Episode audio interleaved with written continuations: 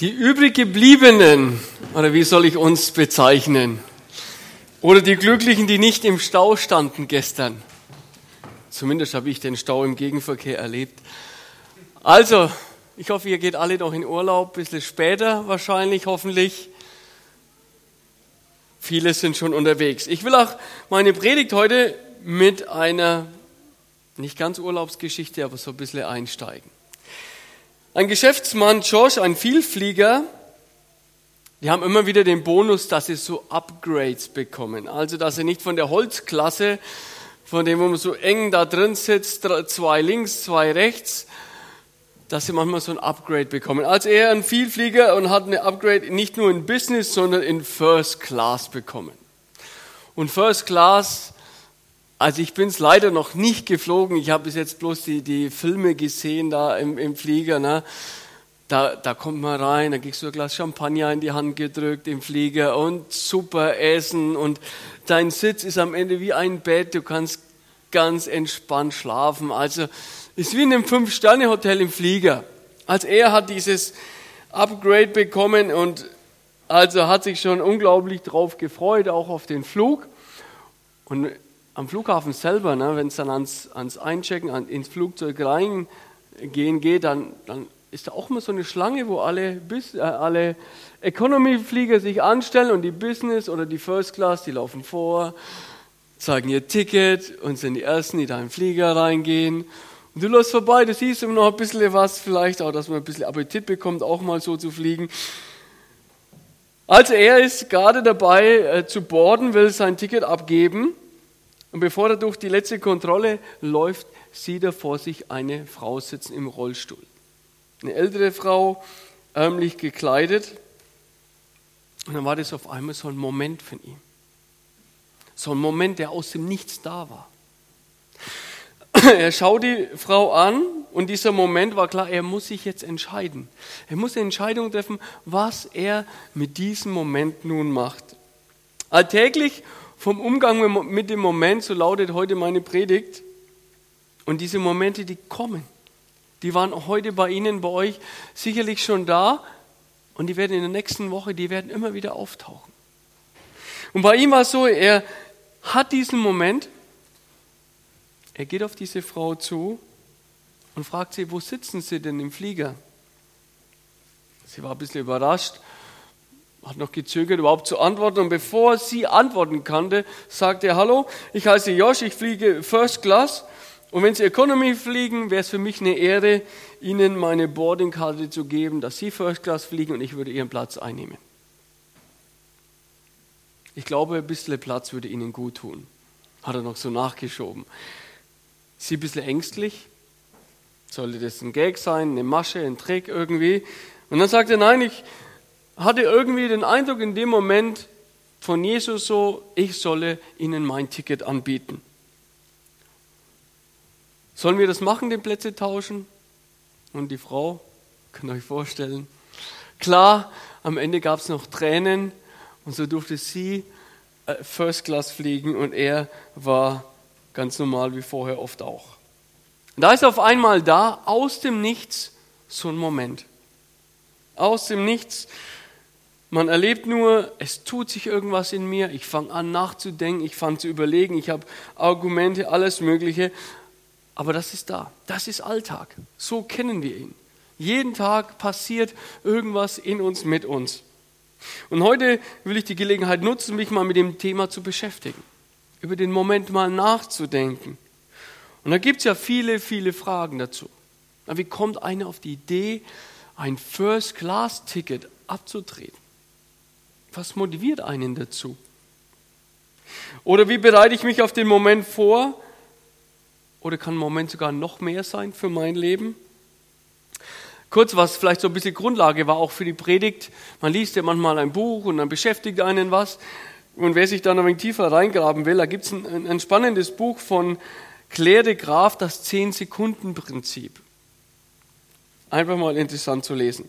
Aber nun die erste Frage, wie entsteht so ein Moment im Leben? Der Moment, keine Ahnung, er ist auf einmal da. Aber ich habe festgestellt in meinem Leben, und generell auch im Leben von anderen, dass in dem Moment, wo einer zum Glauben an Jesus Christus kommt, sich auch für den Moment was ändert. Für die einzelnen alltäglichen Situationen ändert sich was. Indem ich Jesus in mein Leben hineinlasse, indem ich mein Jesus mein Leben in die Hände sozusagen lege und bitte, dass er da was macht, dass er meine Zukunft eine Richtung geben soll, dass er mich prägen soll, dann macht er das auch. Dann stirbt er nicht nur für mich, dann rettet er nicht nur für mich, sondern dann will er mit mir in die Zukunft gehen und leben. Und wenn dann dieser große Gottesplan da ist, in Matthäus 28, geht hin, macht zu alle Menschen zu Völker, zu Jüngern, dann nimmt er das ernst und sagt, wenn, wenn ich zum Glauben komme, dann baut er mich ein in seine Weltgeschichte.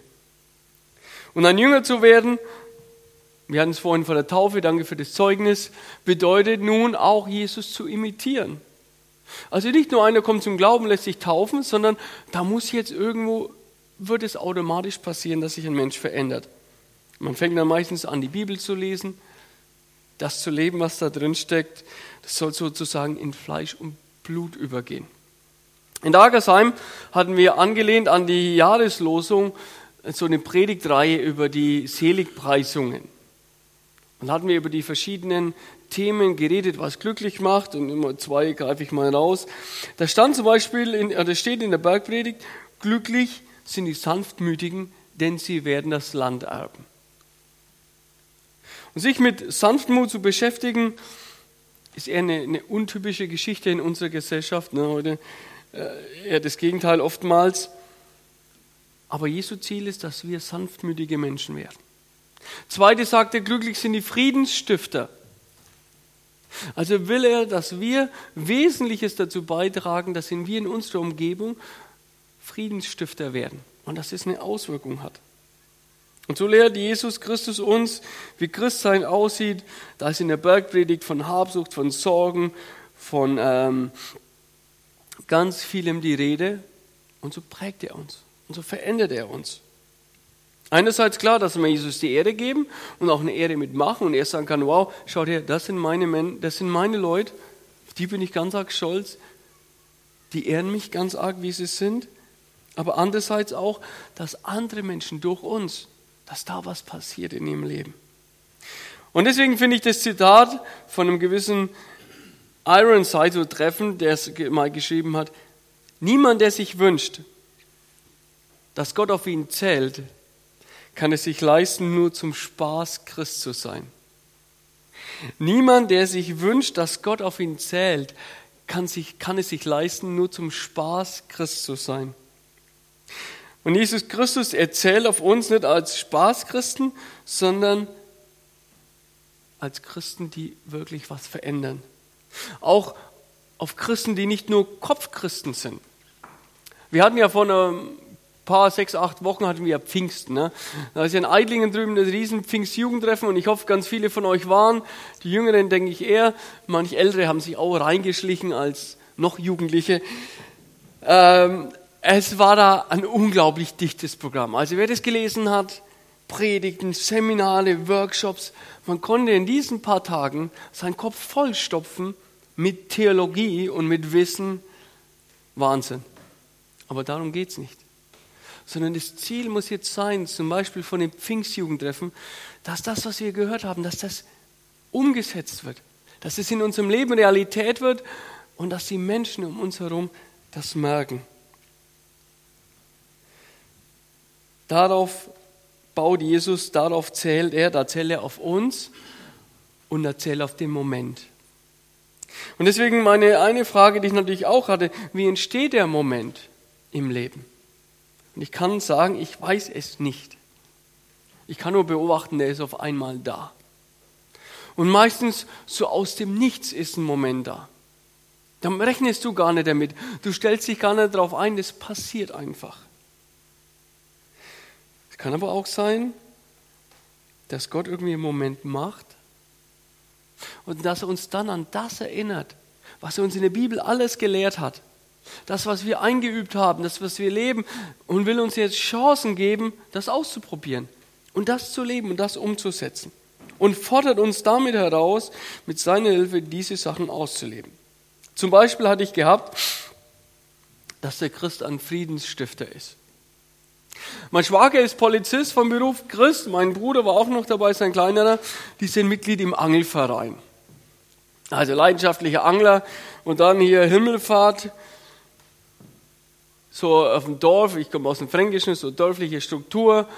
Und dann der Angelverein, der macht immer so eine Bewirtung für die Leute, die da vorbeiwandern. Da kann man dann seine, seinen Schweinebraten kaufen und so weiter. Also war Bewirtung und dann muss jeder, der Verein da Mitglied ist, zwei Stunden äh, Dienst machen. Der Abend war fortgeschritten, es war abends um 10, 11.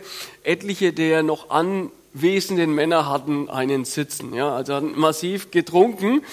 Und diese wie meine Mutter so schön sagt, diese alten Dummköpfe waren so angetrunken und haben sich dann irgendwie die Haare bekommen und sind dann aufeinander losgegangen, Einzelne. Auf gut Deutsch gab eine Schlägerei im Vereinsheim. Jetzt war da mein Schwager als Christ mittendrin. Und ich habe die Bibel. Glücklich sind die Friedensstifter. Was hätte er machen können? Einfach gehen, oder? oder die auf sich einschlagen lassen. Aber als Christ, wenn Jesus sagt, ihr sollt Friedensstifter sein und irgendwie du jetzt da drin bist, dann ist doch dein Auftrag ganz klar, da musst du da dazwischen gehen und das hat er gemacht. Aber nicht als Polizist, der war in Zivil, sondern einfach als Christ, als Mensch, der einfach gesagt hat, ich muss diese Köpfe auseinanderbringen. Das ist meine Aufgabe. Und so passiert es im Moment, der Moment aus dem Nichts, aus dem Nichts irgendwie und du musst innerhalb von wenigen Sekunden entscheiden, was du machst. Innerhalb von wenigen Momenten. Es zeigt sich nämlich immer im Moment, wie sich mein Glaube wirkt oder nicht. Ich spiele Fußball im, äh, in Darmsheim bei, bei den alten Herren, beim Verein oben. Und beim Fußball, wisst ihr, da ist es auch so. Das ist ja für uns Männer so, Sport ist immer was Fantastisches. Ja? Und wenn man dann so miteinander spielt, dann läuft das mal und dann gibt es auch so Situationen, da ist man nicht so ganz zufrieden mit sich. Und wenn man nicht so ganz zufrieden mit seiner Leistung oder mit einzelnen Momenten ist, dann verleiht man dem auch Ausdruck, ja. Und es kann auch ganz unterschiedlich sein. Manche, die fluchen wie wild um einen herum und unglaublich, was die für Worte verwenden. Und jetzt auch als Christ die Herausforderung. Ich bin auch unzufrieden über oftmals über meine Leistung. Und wie verhalte ich mich dann? Was sage ich als Christ? Bin ich da anders oder nicht? Wie mache ich meiner Unzufriedenheit Lust, äh, Luft, meine ich? Wisst ihr, der Moment ist da. Immer wieder sind wir da mittendrin. Manchmal hat man das Gefühl, der Heilige Geist, der würde irgendwie eine große Rolle spielen, der würde einen irgendwo hineinsetzen und er fordert uns heraus und er zählt auch auf uns. Gott zählt da irgendwie auf uns. Letztlich steht er dahinter, würde ich sagen, macht für uns diese biblischen Wahrheiten einfach konkret und greifbar. Und das, was man so in der Predigt hört, was man vielleicht versucht zu entfalten, was auch noch allgemein und nur exemplarisch passieren muss, das wird im Alltag dann oft ganz konkret. Und interessant ist auch, wo ich weiter nachgedacht habe, über dieses Thema, dass Jesus auch solche Momentgeschichten erzählt. Es gibt zig biblische Geschichten, in denen Jesus Momentgeschichten erzählt.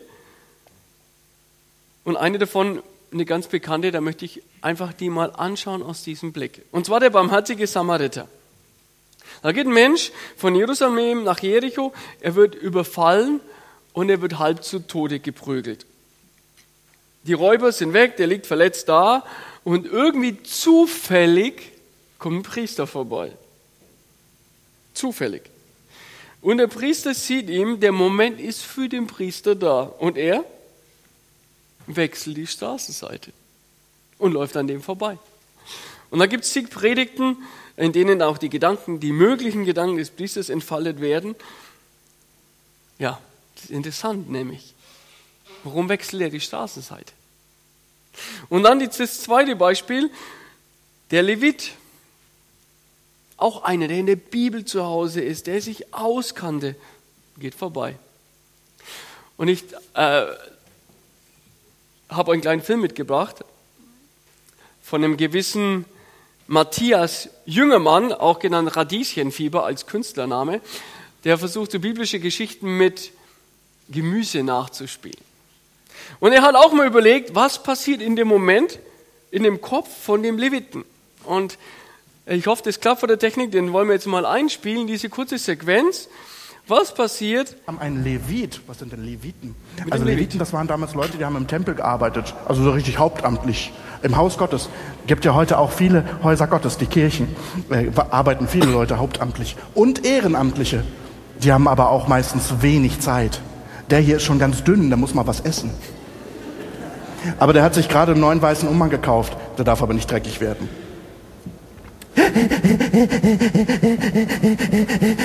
Oh nein! Ach, jetzt liegt da jemand mitten auf der Straße herum. Ich muss doch zu einem Gespräch nach Jericho. Eh, das ganze Blut. Bäh, das ist ja nicht schön. Nee, das fasse ich besser nicht an. Da wird ja mein schöner weißer Umhang dreckig. Was sollen denn dann die Leute denken? Bin doch gerade wieder gewählt. Auf acht Jahre. Na, wo kommen wir denn dahin, wenn wir alle rumliegen würden? Alle fünf Meter würde jetzt jemand liegen. Da kann man ja nicht mehr gescheit reisen. Das ist ja wie in einem Krankenhaus. Gute Idee.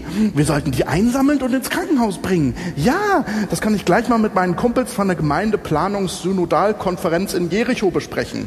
Da will ich nämlich jetzt hin. Entschuldigung, darf ich mal vorbei? Ich habe eine wichtige Vision. Ja, so. Nee, ich fasse nichts an. Nein, ich fasse nichts an. Die anderen sollen ja auch sehen, dass es nötig tut. Genau, ja. Und also, aber die Welt wird besser werden. Auch du wirst das erleben, mein Bruder. Ja. Du hast es nötig. So, also jetzt geht's los. Gemeindeplanungsausschuss Synodalkonferenz. Vielleicht können wir irgendwie auf der ökumenischen Ebene mit der Bischöfin irgendwas bewirken. Oder ich weiß nicht, mit der Allianz oder irgendeine andere Versicherung. Also ich weiß nicht.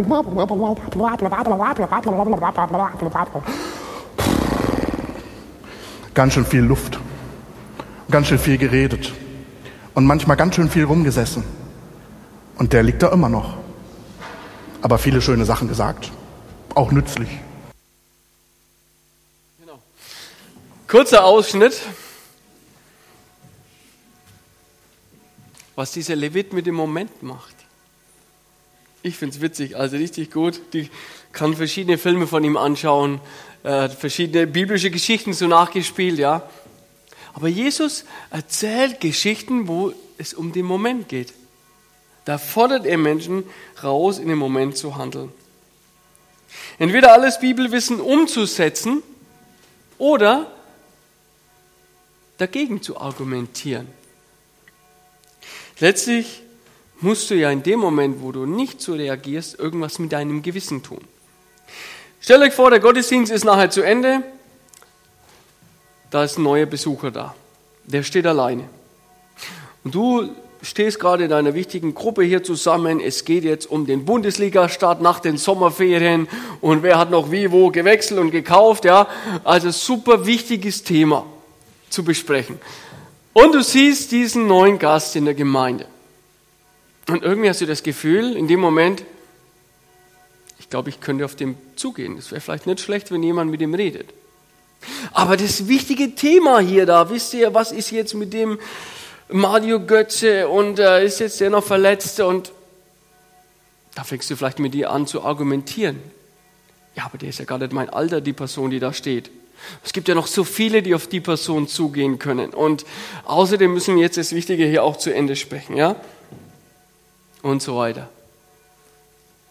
Wenn wir halbwegs sicher sind aber, dass Jesus uns um etwas bittet, dann sollten wir es eigentlich sofort tun. Wenn wir abwarten, fängt man nur an, diese Eindrücke von Gott zu überdenken und Zweifel und Angst werden sofort die Gelegenheit ergreifen, uns ihre Fragen zu stellen, ihren Rat einflüstern und am Ende kommt vielleicht sowas raus wie bei dem Levit. Manche denkt auch, hier würde Gott irgendwie arbeiten, äh, der Teufel meine ich arbeiten gegen Gottes Plan, kann auch sein. Ist auch egal, es geht am Ende um das Ergebnis. Niemand, der sich wünscht, dass Gott auf ihn zählen kann, kann es sich leisten, nur zum Spaß Christus sein.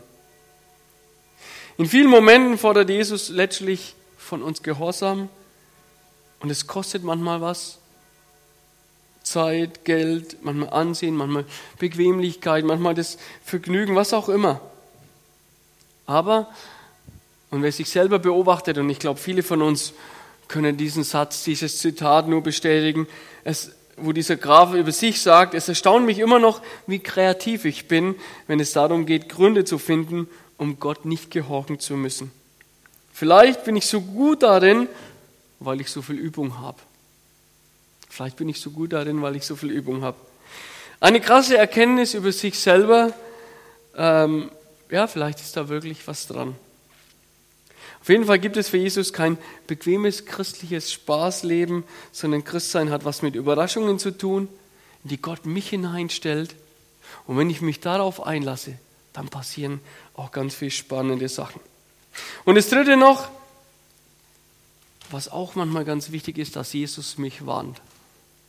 Im Moment mich warnt. Ein junger Geschäftsmann ganzen Tag war er unterwegs, hatte mit seinen äh, Geschäftskollegen zu tun und abends fährt er ins Hotel. An der Kante seines Hotelbetts sitzt er und er merkt, es ist in ihm sowas wie ein geistlicher Kampf. An seiner Hand, an einer Hand die Fernbedienung vom Fernseher und er weiß genau noch ein paar Knöpfe drücken und er könnte jetzt abends gemütlich, ohne dass jemand dabei wäre, in die Welt der Pornografie abtauchen. Er wusste schon den ganzen Tag, das würde am Abend kommen, schon am Parkplatz kamen die Argumente in seinem Kopf. Das eine Mal, komm, das würde ich doch nicht umbringen. Und ey, nach so einem langen Arbeitstag, so eine emotionale Belohnung, die hättest du dir doch jetzt verdient. Zimmer angekommen, wie gesagt, war er bereit für die Belohnung und hatte die Bedienung in der Hand. Da klingelt auf einmal das Handy. Ist wirklich passiert. 22.15 Uhr. Der Graf ruft an, der hatte irgendwie den Impuls bekommen, den Moment bekommen, er solle diesen jungen Mann anrufen und ermutigen. Der wusste von nichts. Der andere nimmt ab, der junge Mann im Hotel. Und er wollte gerade loslegen, ihn zu ermutigen, als dieser junge Mann emotional zusammenbricht und erzählt, was gerade in ihm vorging. Die beiden haben Termine ausgemacht, haben sich getroffen, an dem Problem gearbeitet und wollen loswerden irgendwie nutzt Gott auch manchmal den Moment, um uns zu warnen. Uns vor Sünde, vor Schuld, von etwas zu warnen, wo wir uns verstricken würden, wo ganz viel in unserem Leben kaputt macht und zerstört. Also Jesus verfordert nicht nur heraus, sondern er warnt auch, damit wir nicht von Gewohnheiten, Verhaltensweisen gefangen genommen werden und zerstört werden. Psalm 95 sagt er, denn er ist unser Gott und wir sind das Volk, das er beschützt die Schafe, die er behütet. Und dann, wenn ihr heute doch, heute seine Stimme hören würdet. Er fordert uns heraus, er will uns beschützen, aber es hängt immer an dem, was ich tue mit dem Moment. Eine Geschichte noch, ein kleines Beispiel. Eine Frau stand am Supermarkt an der Kasse.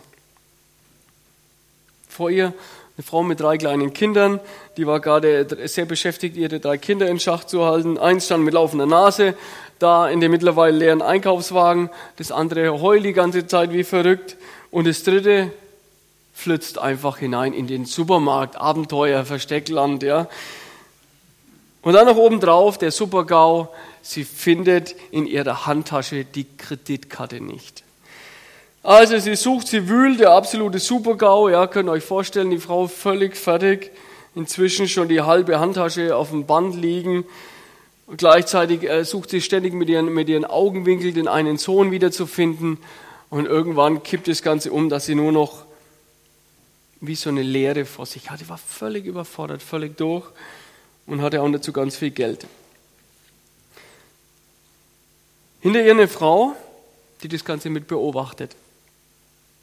Und dann auf einmal fängt die Frau dahinter an zu reden und fragt, das hier solle ihr Problem lösen. Zieht ihre Kreditkarte raus und gibt die Kreditkarte der Kassiererin. Die Verkäuferin schaut die Kreditkarte an, verdutzt zur Mutter hoch, zur anderen Frau. Die Mutter natürlich ganz verlegen, das wäre doch wirklich nicht nötig und so.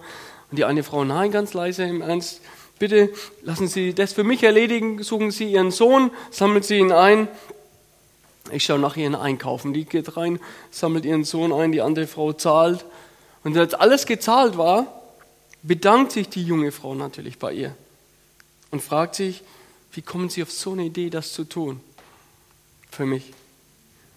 Die Frau sagt, ich bin Christ. Und ich hatte irgendwie das Gefühl, irgendwie den Eindruck, ich solle jetzt ihnen was Gutes tun und sollte einfach ihre Sachen zahlen. So einfach ist es. So einfach ist es. So einfach ist es. Gott schenkt den Moment uns einen Eindruck und entscheidend ist immer die Frage, wie reagiere ich darauf? Tue ich als nächstes einfach das, von dem ich ziemlich sicher bin, dass Jesus es tun möchte, oder wenn ich mich nicht dafür entscheide, werde ich wahrscheinlich es auch nicht tun. So die Beobachtung. Und ich sage euch, es wird enorme Folgen haben für unseren Glauben. Man wird hier vorne was zu erzählen haben, weil man was mit Jesus erlebt. Es wird Momente geben, wo er uns herausfordert, richtig herausfordert. Es wird Zeiten geben, da habe ich das Gefühl, hier redet der Heilige Geist, das ist von Gott. Und es gibt Momente, da weiß ich es nicht, da bin ich einfach drinnen.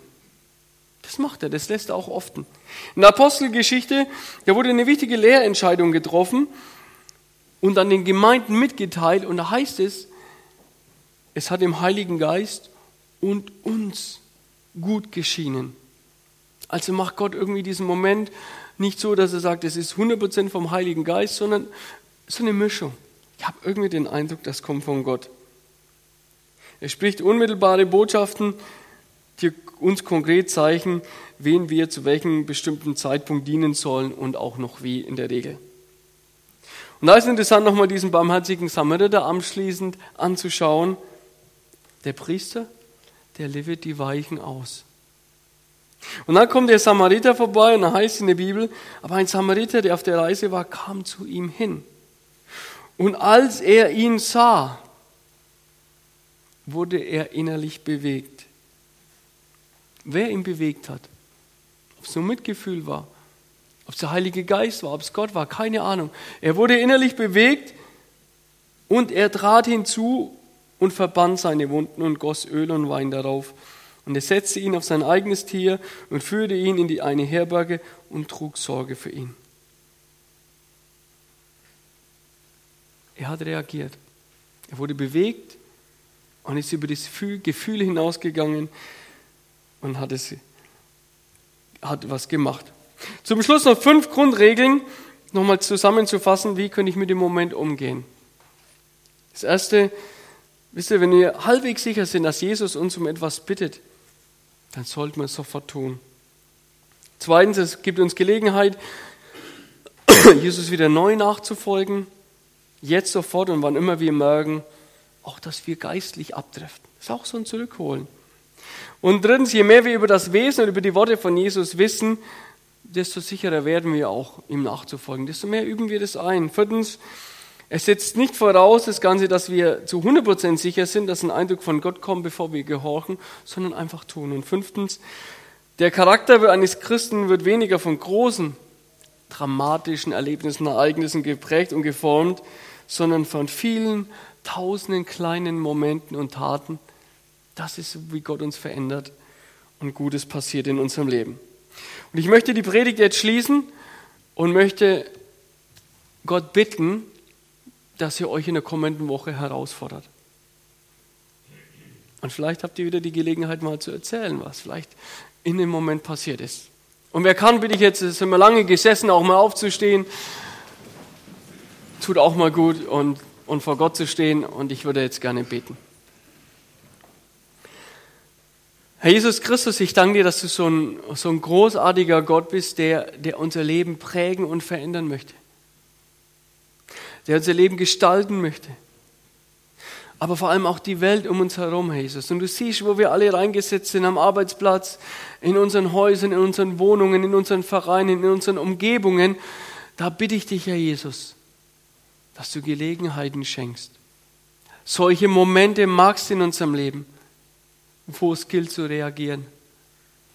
Und lass uns da nicht anfangen zu argumentieren und zu überlegen und das Ganze niederzureden, sondern lass Gutes passieren daraus, Jesus. Für uns und für unsere Umgebung.